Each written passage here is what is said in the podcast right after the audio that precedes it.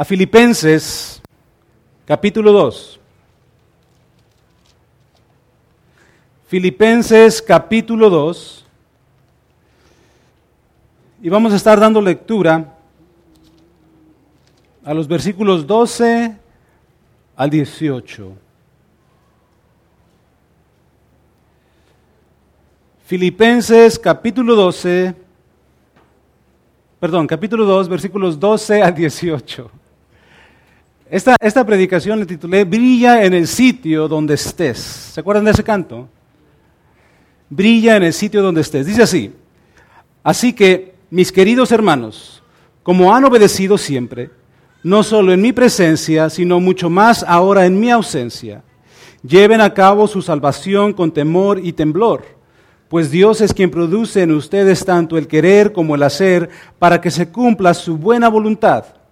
Háganlo todo sin quejas ni contiendas, para que sean intachables y puros, hijos de Dios sin culpa en medio de una generación torcida y depravada. En ella ustedes brillan como estrellas en el firmamento. En ella ustedes brillan como estrellas en el firmamento manteniendo en alto la palabra de vida. Así en el día de Cristo me sentiré satisfecho de no haber corrido ni trabajado en vano. Y aunque mi vida fuera derramada sobre el sacrificio y servicio que proceden de su fe, me alegro y comparto con todos ustedes mi alegría. Así también ustedes, alégrense y compartan su alegría conmigo. Gloria a Dios brilla en el sitio donde estés. Cuando iniciamos ah, la carta a los filipenses, decíamos que Filipenses habla mucho acerca de lo que es el gozo.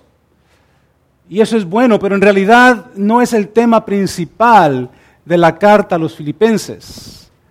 Si este es un producto de lo que en realidad Pablo quiere que, que la gente de los filipenses sepa y nosotros, ve conmigo al capítulo 1, versículo 6. Dice así, estoy convencido de esto, el que comenzó tan buena obra en ustedes, la irá perfeccionando hasta el día de Cristo Jesús. Amén. Ahora, ¿qué sucede? Cuando nosotros nos ponemos en las manos de Dios, confiamos completamente en Dios, y sabemos que todo obra para bien, que todo lo que sucede en nuestras vidas obra para bien. Tenemos esa confianza de que es bueno a pesar de que no se sienta tan bueno. Entonces podemos decir, tengo gozo a pesar de eso, porque sé que todo obra para bien. ¿Sí me están siguiendo? Dios sigue obrando en mí. Dios no ha, no ha terminado la obra en mí. Y esa obra que Él empezó dice que la va a perfeccionar. Y por eso, venga lo que venga, yo voy a vivir en gozo. Amén. Entonces, Dios no ha terminado conmigo y creo que tampoco ha terminado contigo. Sigue obrando. Ahora, e, este, este versículo este capítulo, capítulo 2, versículo 12, comienza diciendo las siguientes palabras. Dice, así que, en inglés dice, therefore, que quiere decir que todo lo que sigue está conectado con lo anterior. Y ahora quiero que vayas conmigo al capítulo 1, versículo 27. Dice así el versículo 27. Ah, dice, pase lo que pase, compórtense de una manera digna del Evangelio de Cristo.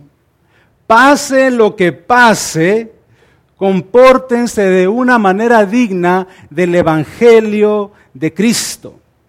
¿Sí? Entonces, lo que está diciendo es que conforme lo que esté sucediendo en nuestras vidas, no importa, debemos de, de, entender y, y que no se nos olvide que Dios sigue obrando en nuestras vidas y pase lo que pase, Debemos de comportarnos de una manera digna del Evangelio de Cristo, ser buenos, eh, dar buen testimonio eh, en la congregación, en casa, alrededor, en la comunidad, donde sea que estemos, tenemos que dar buen testimonio, pase lo que pase, porque sabemos que todo lo que está sucediendo obra para bien. Y luego la semana pasada, ¿qué hicimos? Hablamos acerca de que tenemos que tener la mentalidad de Cristo.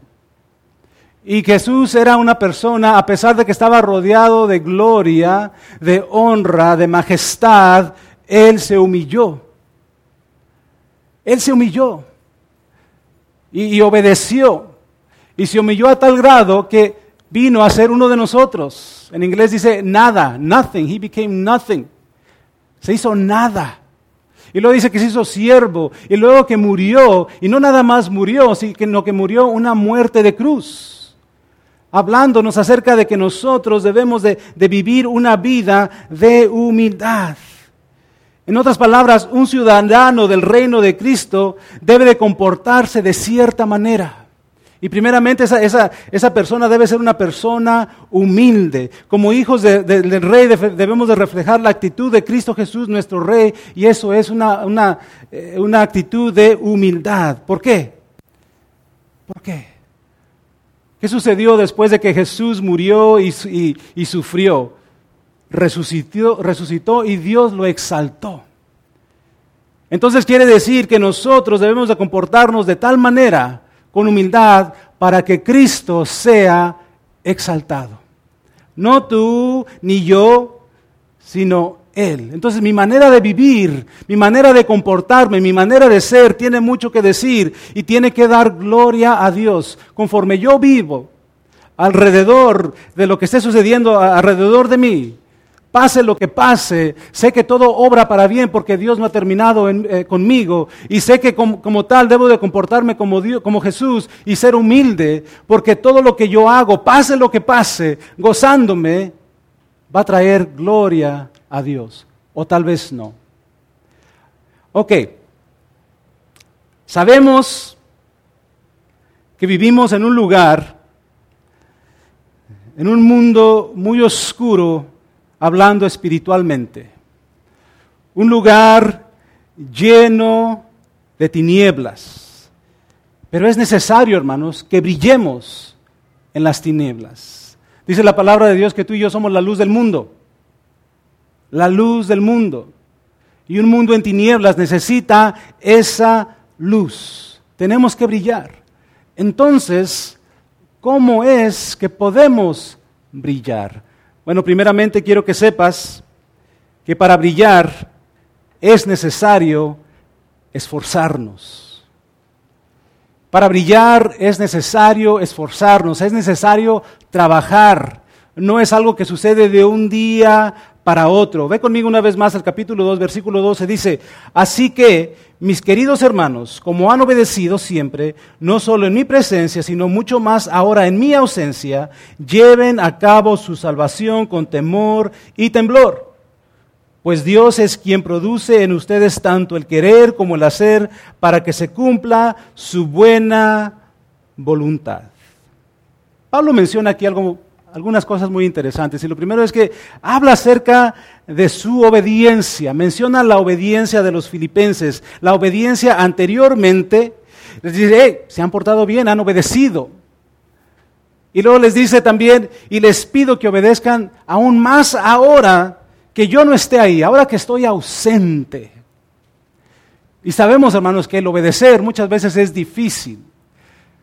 Aquellos que tenemos hijos, nos esmeramos y hacemos todo lo posible, y si no lo hacemos, deberíamos de hacerlo, para educar a nuestros hijos y que se porten bien y que donde quiera que nosotros los llevemos sean buen ejemplo, porque están, fíjate esto, están reflejando quién soy yo. Así que la próxima vez que tu hijo se porte mal, regáñate a ti mismo. Bueno, si son chiquitos, si ya tienen, si ya son mayores de edad, pues no, no, no te regañes a ti mismo. Pero ellos reflejan quiénes somos. Entonces, ¿qué hacemos? Digamos que yo le digo a alguien, hey, nos cuidas a los niños. Ok, gracias, sí, claro que sí. Bueno, gracias, los llevamos. Pero antes de llevar a los niños, ¿qué les decimos? Los sentamos y le leemos la cartilla, ¿verdad? Te vas a portar bien. Yo no voy a estar aquí, pero necesito que te portes bien. Si no, tu mamá, no, no, no le vas a dar la a la mamá.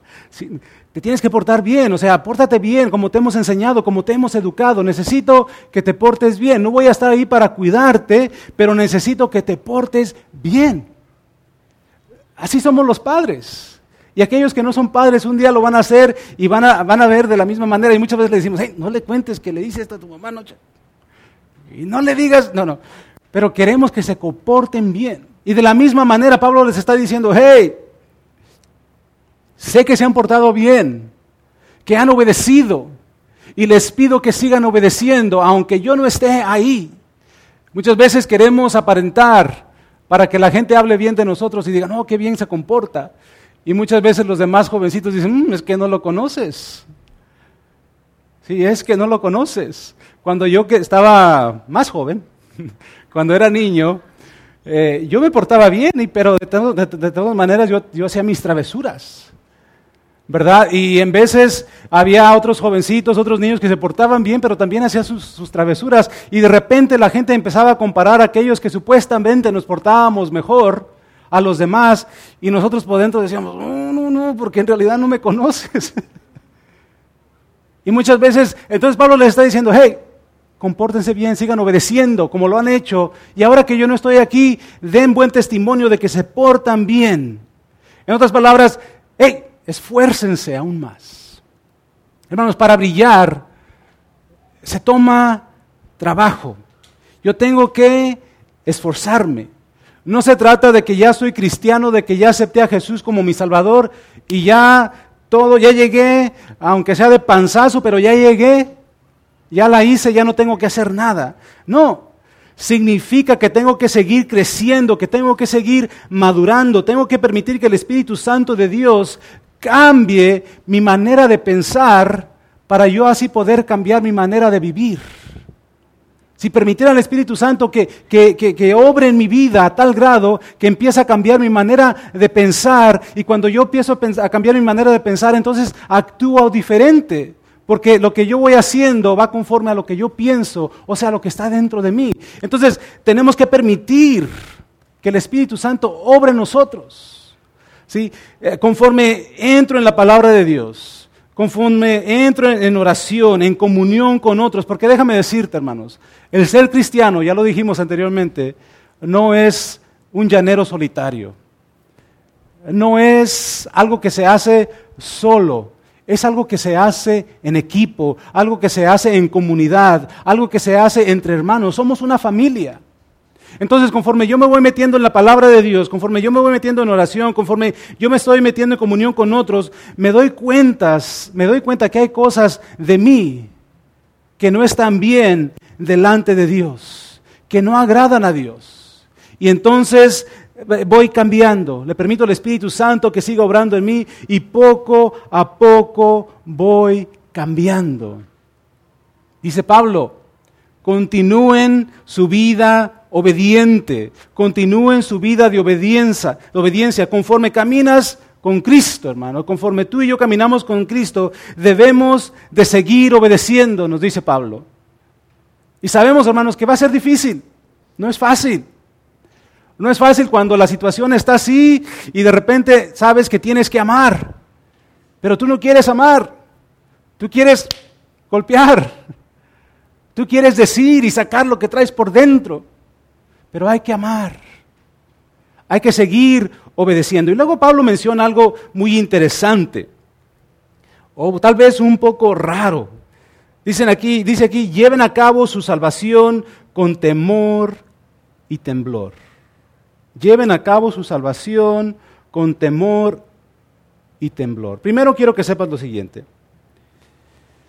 Esto no quiere decir que nuestra salvación se, obtiene por medio de obras.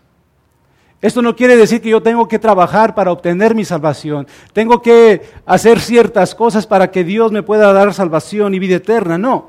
Recordemos que Pablo está hablando a gente creyente, a gente cristiana, a gente que ya es salva, a gente que ya ha entregado su vida a Cristo. Entonces no, tiene que, no les está diciendo que tienen que trabajar para ser salvos, sino que pongan en práctica lo que significa ser una persona salva.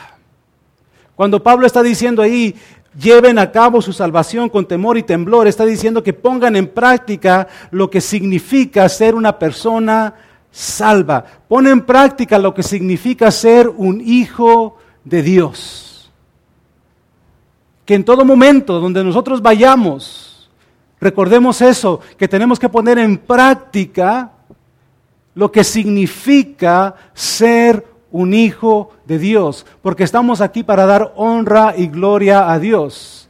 Y en veces no hacemos eso. Pongan en práctica lo que significa ser un hijo de Dios. Es lo que Pablo les está diciendo aquí a estas personas. Y luego la segunda parte ah, menciona, lleven a cabo salvación con temor y temblor. Temor y temblor. Eso no quiere decir que vamos a estar mordiéndonos las uñas todos nerviosos y con miedo y escondiéndonos de Dios. No. Cuando habla de, temor y temblor, eh, está hablando acerca de un temor saludable, respeto, ah, de reverencia a Dios que nuestra manera de vivir, nosotros la vivimos porque somos temerosos de Dios, porque queremos agradar, queremos honrar a Dios, queremos ser reverentes en nuestra manera de vivir, porque así es como vive un hijo del rey. No necesariamente, como muchos han malinterpretado, que un hijo del rey tiene que tener muchas riquezas, no, materiales no, necesariamente no tiene que ser así. Un hijo de un rey se comporta como debe ser, tenga o no tenga cosas materiales.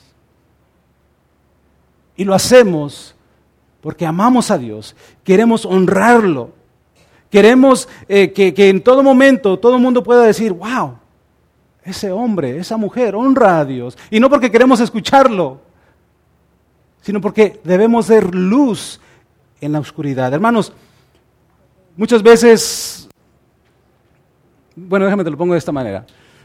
Cuando tú viniste a los pies de Cristo, eh, antes de venir a los pies de Cristo, no eras una perita en dulce, ¿verdad que no? Tiffany me mira como, ¿qué es eso? No eras bueno. Es más, la mayoría de nosotros éramos bien malos. ¿Sí o no? Bueno, yo, yo no tanto, pero éramos bien malos muchos de nosotros. Y de repente alguien nos empezó a hablar de Cristo y lo rechazábamos. Y lo rechazábamos. Y poco a poco, hermanos, poco a poco, el Espíritu de Dios, conforme lo fuimos permitiendo, obró nuestras vidas y abrió nuestro corazón para que le pudiéramos aceptar. Y el empezar nuestro caminar con Cristo, tal vez tomó mucho, tomó mucho esfuerzo, mucho, mucho trabajo para poder ir cambiando mi manera de ser, mi manera de vivir. Toma trabajo, hermanos. Eh, eh, nos esforzamos. Nos tenemos que esforzar. Y gente que viene a los pies de Cristo, también, hermanos, tenemos que ser considerados con ellos y ayudarles. Hey, va a tomar tiempo. Ahora, si tienes cinco o seis años en el Evangelio y sigues con las mismas cosas que hacías antes de venir a Cristo, entonces ahí, ahí hay un problema. Y podemos hacer una cita y después hablamos. Pero eso toma tiempo, necesitamos esforzarnos, eh, toma trabajo, toma esfuerzo. ¿Y por qué, hermanos? Porque somos humanos. Somos humanos. La carne todavía muchas veces quiere hacer cosas que no debe de hacer. Pero Pablo dice, hey, obedezcan. Pongan en práctica, pongamos en práctica lo que significa ser un verdadero hijo de Dios. Un padre, hermanos, que, déjenme les doy este ejemplo.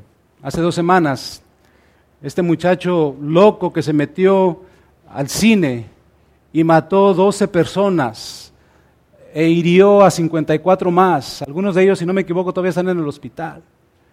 ¿Te imaginas los padres de ese joven? Aparte del dolor, por las demás familias, el dolor por su hijo, la vergüenza que han de sentir. De decir, ese es mi hijo y así me representa. Eso yo no le enseñé. ¿Quién de nosotros aquí enseña a sus hijos a matar? Nadie. Entonces no fue una buena representación tal vez de la familia y muchas veces nosotros y la gente que, los que nos llamamos y somos cristianos, Muchas veces no representamos bien el nombre de Cristo. Y Pablo dice, hey, cuidado, lleven a cabo su salvación con temor y temblor. Ahora, para que sus oyentes no se sintieran tan, tan abrumados por tener que llevar su, su salvación con temor y temblor, Pablo agrega aquí unas palabras de aliento, unas palabras de, seguridad, eh, de garantía. Y fíjate lo que dice el versículo 13, dice, pues Dios es quien produce en ustedes tanto el querer como el hacer para que se cumpla su buena voluntad. Recordemos una vez más, Dios sigue obrando en nosotros. El Dios que había hecho la obra de la salvación en las vidas de los filipenses y en la vida de nosotros, hermanos, Dios, ese Dios no nos ha abandonado. Él sigue obrando, Él no ha terminado. Y conforme tú y yo le permitimos que él, eh, que él trabaje en nuestras vidas, que el Espíritu Santo de Dios nos moldee, nos moldee, entonces podemos llevar a cabo muchas de las cosas que decimos no puedo. No puedo. Por eso se llama la, la, serie Reconsidera las posibilidades. No estamos solos. Si nos entregamos completamente a Dios y vivimos como Él manda, van a venir situaciones, problemas que muchas veces nos van a querer descarrilar. Pero recordemos, Dios sigue obrando. Y estas cosas que vienen, estos problemas, estas situaciones, todo lo que venga en contra de nosotros, Dios lo quiere usar para bien. Y conforme nosotros le damos cabida al Espíritu Santo que obra en nuestras vidas, podemos ver estas posibilidades y podemos enfocarnos en lo bueno que puede salir de todo esto permitiéndole al Espíritu Santo que obre en nosotros. Dice que Dios era el que estaba dando el deseo de obrar de hacer. Dios, si nosotros le permitimos, Él nos pone ese deseo en nuestros corazones de servirle, de, brindarle honra y gloria en todo momento, en todo lugar. Sí, anteriormente muchas veces pensábamos que, que era necesario hacer ciertas cosas para obtener la salvación. No. Pero ya que vienes a los pies de Cristo, entonces el Espíritu Santo de Dios, conforme tú y yo le damos cabida y le permitimos que obre en nosotros, eh, eh, entonces vamos sintiendo esa necesidad, porque Él está poniendo eso ahí, el querer como el hacer, el deseo de servirle, el deseo de portarme bien, el deseo de, dar testimonio de que soy hijo de Dios. Hay un, comentarista que, que me encanta, se llama Warren Wiersbe, y él dice, si no tenemos deseo de vivir para el Señor, no tenemos derecho de decir que conocemos al Señor. ¡Auch!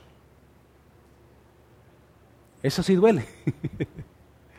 Una vez más, si no tenemos deseo de vivir para el Señor, no tenemos derecho de decir que conocemos al Señor. Porque la persona que conoce a Dios, Dios le pone ese deseo de hacer, de vivir para Él. Una persona que no conoce a Dios no tiene ese deseo.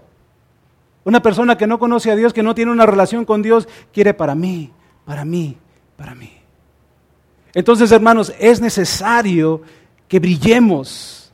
Es necesario que seamos esa luz. Dios es quien produce en nosotros la voluntad y el hacer, lo que hace cumplir, y todo lo que Él hace, hermanos, recordemos que es para cumplir su propósito. Dios tiene un propósito para nuestras vidas. Fíjate lo que dice Romanos 8:29. El propósito de Dios, hermanos, es que seamos como Cristo. Dice Romanos 8:29, porque a los que Dios conoció de antemano, también los predestinó a ser transformados según la imagen de su Hijo, para que Él sea el primogénito entre muchos hermanos.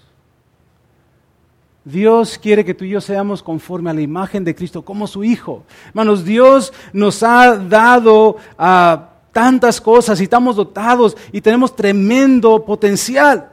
Fuimos creados por Dios y Dios quiere que seamos transformados a la imagen de su Hijo para que así podamos brillar en donde estemos, para que así podamos vivir en realidad como debemos de vivir. En esta vida, hermanos, vamos a enfrentar a muchos problemas, a muchos peligros, situaciones, pero Dios nos ayudará en cada una de, ellas. Y si tenemos esto en mente y recordamos que él, que él sigue obrando en nuestras vidas, que no ha terminado en nosotros, entonces podemos decir, hey, esto que Dios ha traído a mi vida es para bien. Es para bien. Y la voluntad de Dios y el propósito de Dios se van a cumplir en mi vida. Entonces, donde quiera que tú estés, donde quiera que yo esté,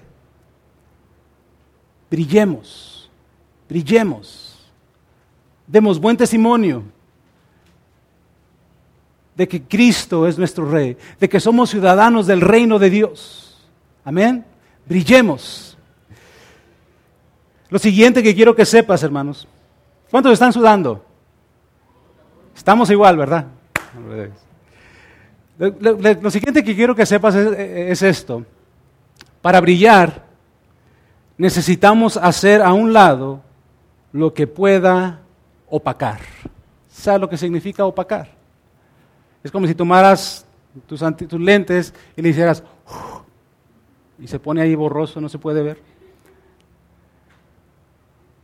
Para brillar necesitamos hacer a un lado lo que pueda opacar. Versículo 14 dice, háganlo todo sin quejas ni contiendas. ¿Qué estaba pasando en la iglesia de Filipos? Hablamos la semana pasada que había problemitas, situaciones, pleitos. Entonces, cosas así suceden, no nada más en la iglesia, en nuestras casas, con nuestros vecinos. Hay pleitos, hay contiendas, pero específicamente hablando a la iglesia, Pablo les dice, hey, háganlo todo sin quejas ni contiendas. ¿Qué sucede, hermanos? Cuando el pueblo de Dios está metido en pleitos y contiendas, entonces no está brillando para Cristo. Cuando el pueblo de Dios está metido en pleitos y contiendas, no está actuando como el rey, no está actuando como Cristo. Y se necesita vivir en armonía, se necesita vivir en unidad para poder llevar a cabo nuestra salvación con temor y temblor. Necesitamos estar unidos. Sí, Pablo, hermanos, comenzó hablándonos acerca del gozo y lo opuesto al gozo son quejas y contiendas. Una persona que nada más está enfocando en, cositas para estarse quejando y, traer pleitos, hermanos. Esa persona yo dudo que tenga gozo en su, en su ser esa persona tal vez está enfocando en él o en ella. Y un cristiano no debe ser así, Pablo está diciendo. Si vamos a vivir para Cristo, debe de ser gozosamente. Ahora, yo quiero que tú sepas algo. Entre el pueblo de Dios va a haber situaciones, va a haber problemas. Somos una familia. Yo no conozco ninguna familia perfecta, al menos la mía no la es, porque yo estoy ahí. Lo mismo con la iglesia, con el pueblo de Dios. No vamos a ser perfectos. Va a haber pleitos, va a haber, va a haber cosas, pero hermano, lo bueno es arreglar eso. Que eso no, no, no, se quede así, sino arreglar las cosas y, que sigamos adelante, porque todos tenemos que llevar con temor y temblor nuestra salvación y también como iglesia tenemos algo que hacer en esta comunidad para el reino de Dios. Y si nos enfocamos nada más en estar quejándonos, en contiendas, no vamos a lograr nuestro objetivo. Recordemos el pueblo de Israel, hermanos. Fíjense nada más el pueblo de Israel. En el desierto, calientísimo, 110, 120 tal vez todos los días, no sé. ¿Qué puede haber ahí? ¿Qué vida puede haber ahí? ¿Qué agua puede haber ahí? Mas sin embargo, hermanos, el pueblo de Israel caminó por el desierto por 40 años y Dios les dio de comer. Dios los cubría del sol. Dios les daba una columna de fuego para que, tuvieran, eh, para, que para que no tuvieran frío en la noche y para ser guiados. Y aún así, hermanos, estaban quejando. Y bueno, tuvieron 40 años, 40 años dando vueltas Y Dios proveyendo, dándoles, dándoles. Ellos quejándose.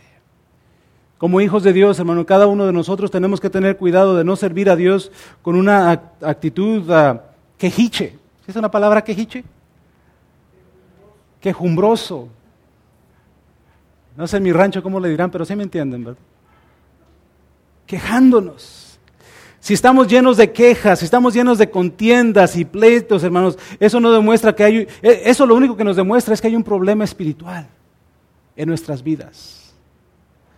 Y Pablo quiere que, los filipenses tengan mucho cuidado. Le está diciendo, hey, prácticamente Dios no quiere eso para sus vidas. Y nos está diciendo a nosotros que tampoco quiere eso para nuestras vidas y necesitamos estar bien con Dios.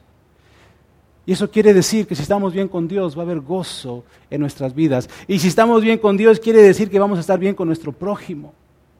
El más cercano que es mi esposa o tu esposo, tus hijos. Estar bien. Fíjate, versículo 14 lo que, lo que sigue, dice, versículo 15, perdón, para que sean intachables y puros, hijos de Dios sin culpa en medio de una generación torcida y depravada. En ella ustedes brillan como estrellas en el firmamento. Pablo compara y contrasta a la iglesia con el mundo. Y, los, ahora tenemos muchos problemas, hermanos, pero déjame decirte que en aquel entonces también había muchas situaciones, muchos problemas también, mucha maldad. Y Pablo está haciendo ese, este contraste. Sí, hablando de un mundo que está torcido, eh, depravado, y si nosotros miramos a nuestro alrededor, hermanos, aquí en esta comunidad donde tú vivas, sabemos que hay mucha gente que no conoce a Cristo, que no tiene esa relación, que Dios no los ha transformado. Entonces, si vivimos rodeados de maldad, tinieblas. Dice aquí que qué debemos de hacer? Brillar, brillen como estrellas en el firmamento. Vivir como luz en un mundo de oscuridad. Entre la maldad, entre más veamos maldad, hermano, veamos más una oportunidad para brillar. Y si no estoy brillando lo suficiente, brillar más, brillar como las estrellas. ¿Alguna vez has salido al campo? Porque aquí, si miras hacia arriba, tal vez no ves estrellas. Pero allá con ustedes se ven las estrellas, hermano. Sí. Tal vez un día quieres ir a visitar a la casa de la hermana, de los hermanos Salazar, miras hacia arriba y se ven las estrellas. En el campo se ven las estrellas. Pero más de las estrellas, o sea, se ven las estrellas brillando. Pero hay más tinieblas, más oscuridad ¿Verdad que sí? Que estrellas. Pero cuando tú miras hacia arriba, no te enfocas en esas tinieblas, no te enfocas en esa oscuridad, te fijas en las estrellas que están brillando.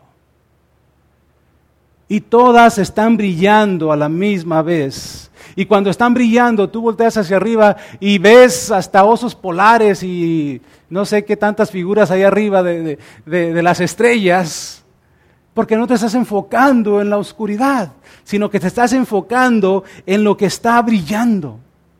Y de la misma manera, hermanos, nosotros vivimos en un lugar donde prevalece, donde hay mucha oscuridad. Y veámoslo como una oportunidad para brillar como las estrellas, para brillar así en esos lugares, en la escuela, en el trabajo, en la casa, con tu vecino. Eh, o sea, cada una de esas oportunidades difíciles donde tú no quieres brillar. Hermanos, porque seamos sinceros, seamos sinceros, muchas veces nos levantamos y no queremos brillar, ¿verdad que no? No me dejen solo. Muchas veces ah, nos levantamos y tenemos estos problemas, estas situaciones en nuestras mentes y en vez de enfocarnos en Dios, lo primero que se nos viene a nuestra mente es ese problema, es esa situación, es esa persona difícil, es esto, es aquello. Pero en ese momento, hermanos, decimos, hey, tengo que brillar. Tengo que brillar aquí en este lugar donde Dios me ha puesto. Tengo que brillar. Versículo 16, la segunda parte dice, perdón, versículo 16 dice, manteniendo en alto la palabra de Dios. Y luego dice, así en el día de Cristo me sentiré satisfecho de no haber corrido mi trabajo en vano y aunque mi vida fuera derramada sobre el sacrificio y servicio que proceden de su fe, me alegro y comparto con todos ustedes mi alegría. Así también ustedes alégrense y compartan su alegría conmigo. Lo último que te quiero decir en esta tarde, hermanos, es que el trabajo y el esfuerzo que hacemos para brillar vale la pena. El, trabajo y el esfuerzo que hacemos para brillar vale la pena. Hermanos, Pablo les dice que la manera como vivían sus vidas uh, va a ser una gran diferencia en el mundo. No nada más en ellos, sino en el mundo. Y, entonces, para Pablo eso significaba mucho, porque él no quería dar su vida nada más por una, una idea. No, él quería, que, él quería dar su vida eh, que, que, valiera la pena.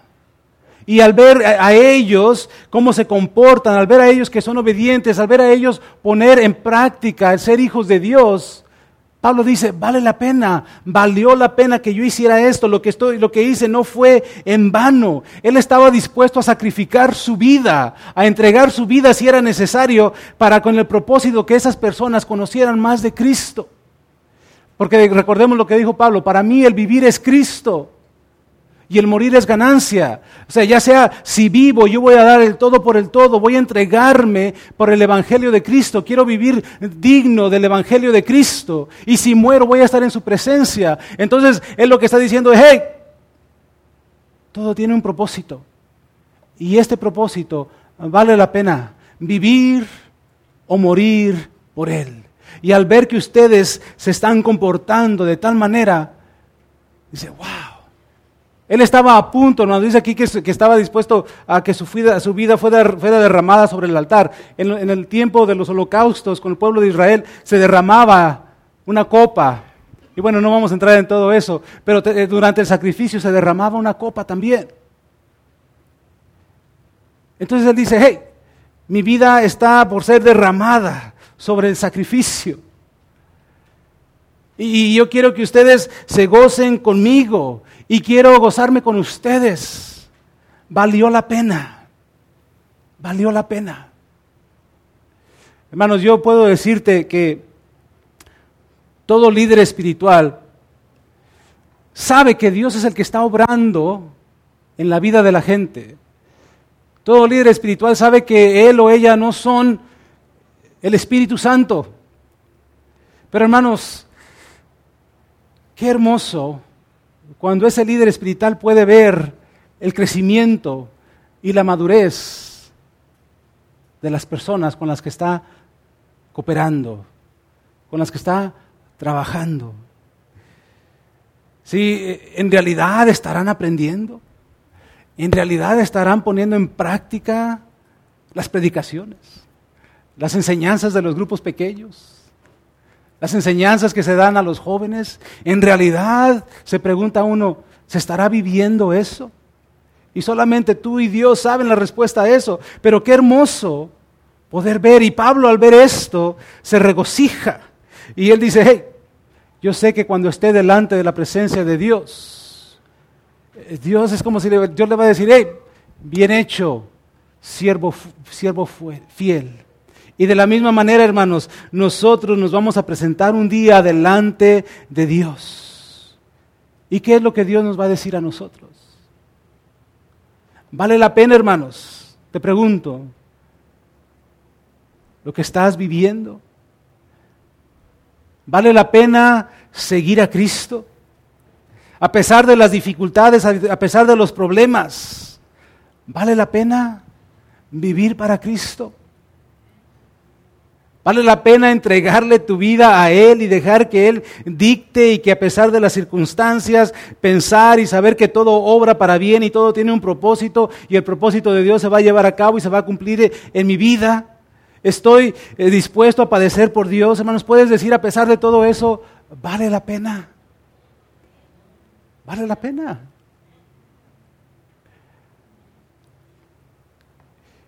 Y fíjate, Pablo hace algo, y con esto vamos a terminar. Pablo nos da dos ejemplos de estrellas brillantes, de personas con las cuales nosotros tal vez nos podamos relacionar. Primero menciona a, Timoteo y después menciona a Epafrodito. Qué nombrecitos, ¿verdad? La semana pasada hablábamos de Policarpio y ahora Epafrodito. Fíjate lo que dice en los versículos 19 al 21. Dice, espero en el Señor Jesús enviarles pronto a Timoteo para que también yo cobre ánimo al recibir noticias de ustedes. No tengo a nadie más como él. Él como él, se preocupe de, de veras por el bienestar de ustedes. Vamos a seguir. Pues todos los demás buscan sus propios intereses y no los de Jesucristo. Pero ustedes conocen bien la, la, la interesa del carácter de Timoteo, que ha servido conmigo en la obra del Evangelio como un hijo junto a su padre. Así que espero enviárselos tan pronto como se aclaren mis asuntos y confío en el Señor, yo mismo iré pronto. Aquí está hablando Pablo de, de, Timoteo. Pablo se interesaba por el bienestar de los demás y Jesús hizo eso. Y dice, hey, él puede, él tiene la mentalidad de siervo y él tiene eh, el entrenamiento porque ha estado conmigo, ha, vivido conmigo, me ha ayudado y hemos hecho diferentes cosas juntos. Y ahora básicamente lo que le está diciendo, les voy a mandar a Pablo, como a Timoteo, para que tome mi lugar, por decirlo así. Entonces aquí tenemos un ejemplo de una persona que brilló en medio de las tinieblas. Y después sigue la, la siguiente porción, el versículo 25 dice, ahora bien, Creo que es necesario enviarles de vuelta a Epafrodito, mi hermano, colaborador y compañero de lucha, a quien ustedes han enviado para entenderme, atenderme a en mis necesidades. Lo que hicieron los filipenses es mandaron a Epafrodito para que estuviera ahí con Pablo, ayudándole mientras estaba pasando por esta situación. Él les extraña mucho a todos y está afligido porque ustedes se enteraron de que estaba enfermo. Él se siente mal porque ustedes se dieron cuenta que él estaba mal, que él estaba enfermo, preocupándose por ellos porque se estaban preocupando por él.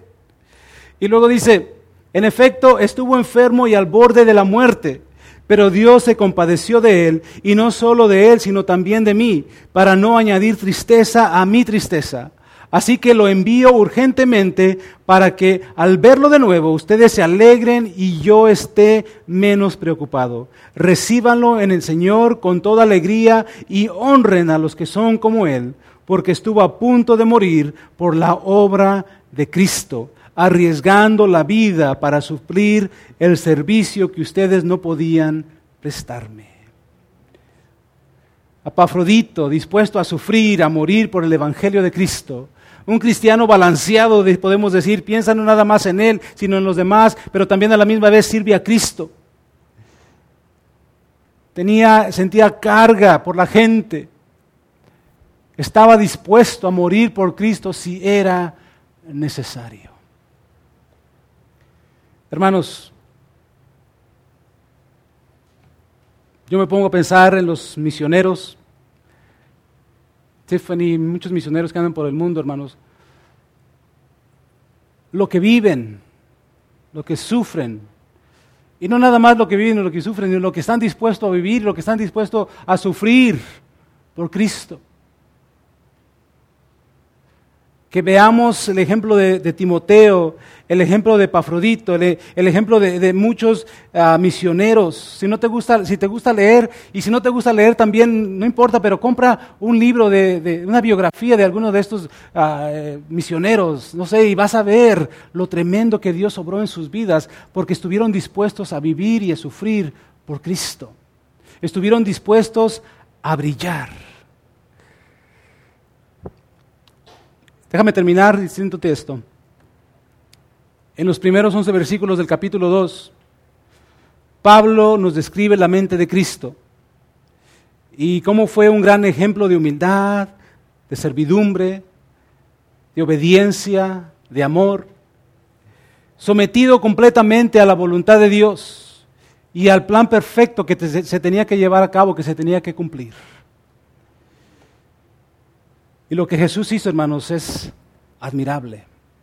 Lo que Jesús hizo, no cualquiera lo hubiera hecho.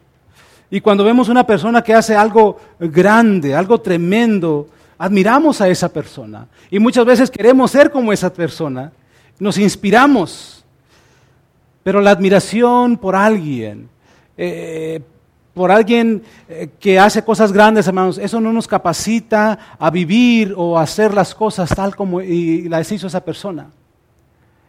¿Qué es lo que nos lleva a hacerlo? El Espíritu Santo de Dios obrando en nuestras vidas para poder imitar a Cristo, para poder vivir como Cristo y poder brillar como Cristo brilló aquí en la tierra en medio de las tinieblas. Brillemos, hermanos, en el sitio donde estemos. Ahí donde tú estás, reconsidera las posibilidades. Reconsidera el por qué Dios te ha puesto ahí. Una vez más, dice la última parte del versículo 15, dice, en ella ustedes brillan como estrellas en el firmamento. ¿Estás brillando, hermano? ¿Estamos brillando? Ponte de pie.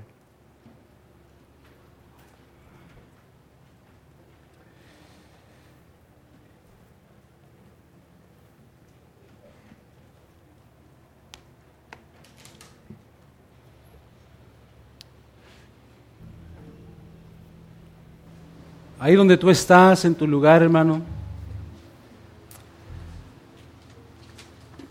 piensa en esto. Piensa en tu vida, en cómo están las cosas ahorita a tu alrededor. Y pregúntate, ¿estoy brillando en medio de esa situación? ¿Estoy brillando en medio de las tinieblas? Estoy siendo esa luz. Tal vez soy la única luz en mi familia. Tal vez soy la única luz en mi trabajo. Tal vez soy la única luz en mi, en mi escuela. Pero ¿qué me está llevando a hacer?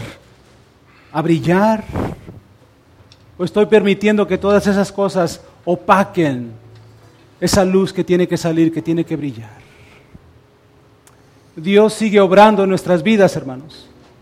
No olvidemos eso. Dios sigue trabajando en nosotros. Así que mientras cantamos este canto todos juntos, piensa en eso. Si mientras estamos cantando tú quieres tomar tiempo para pasar aquí al frente y hablar con Dios, hazlo.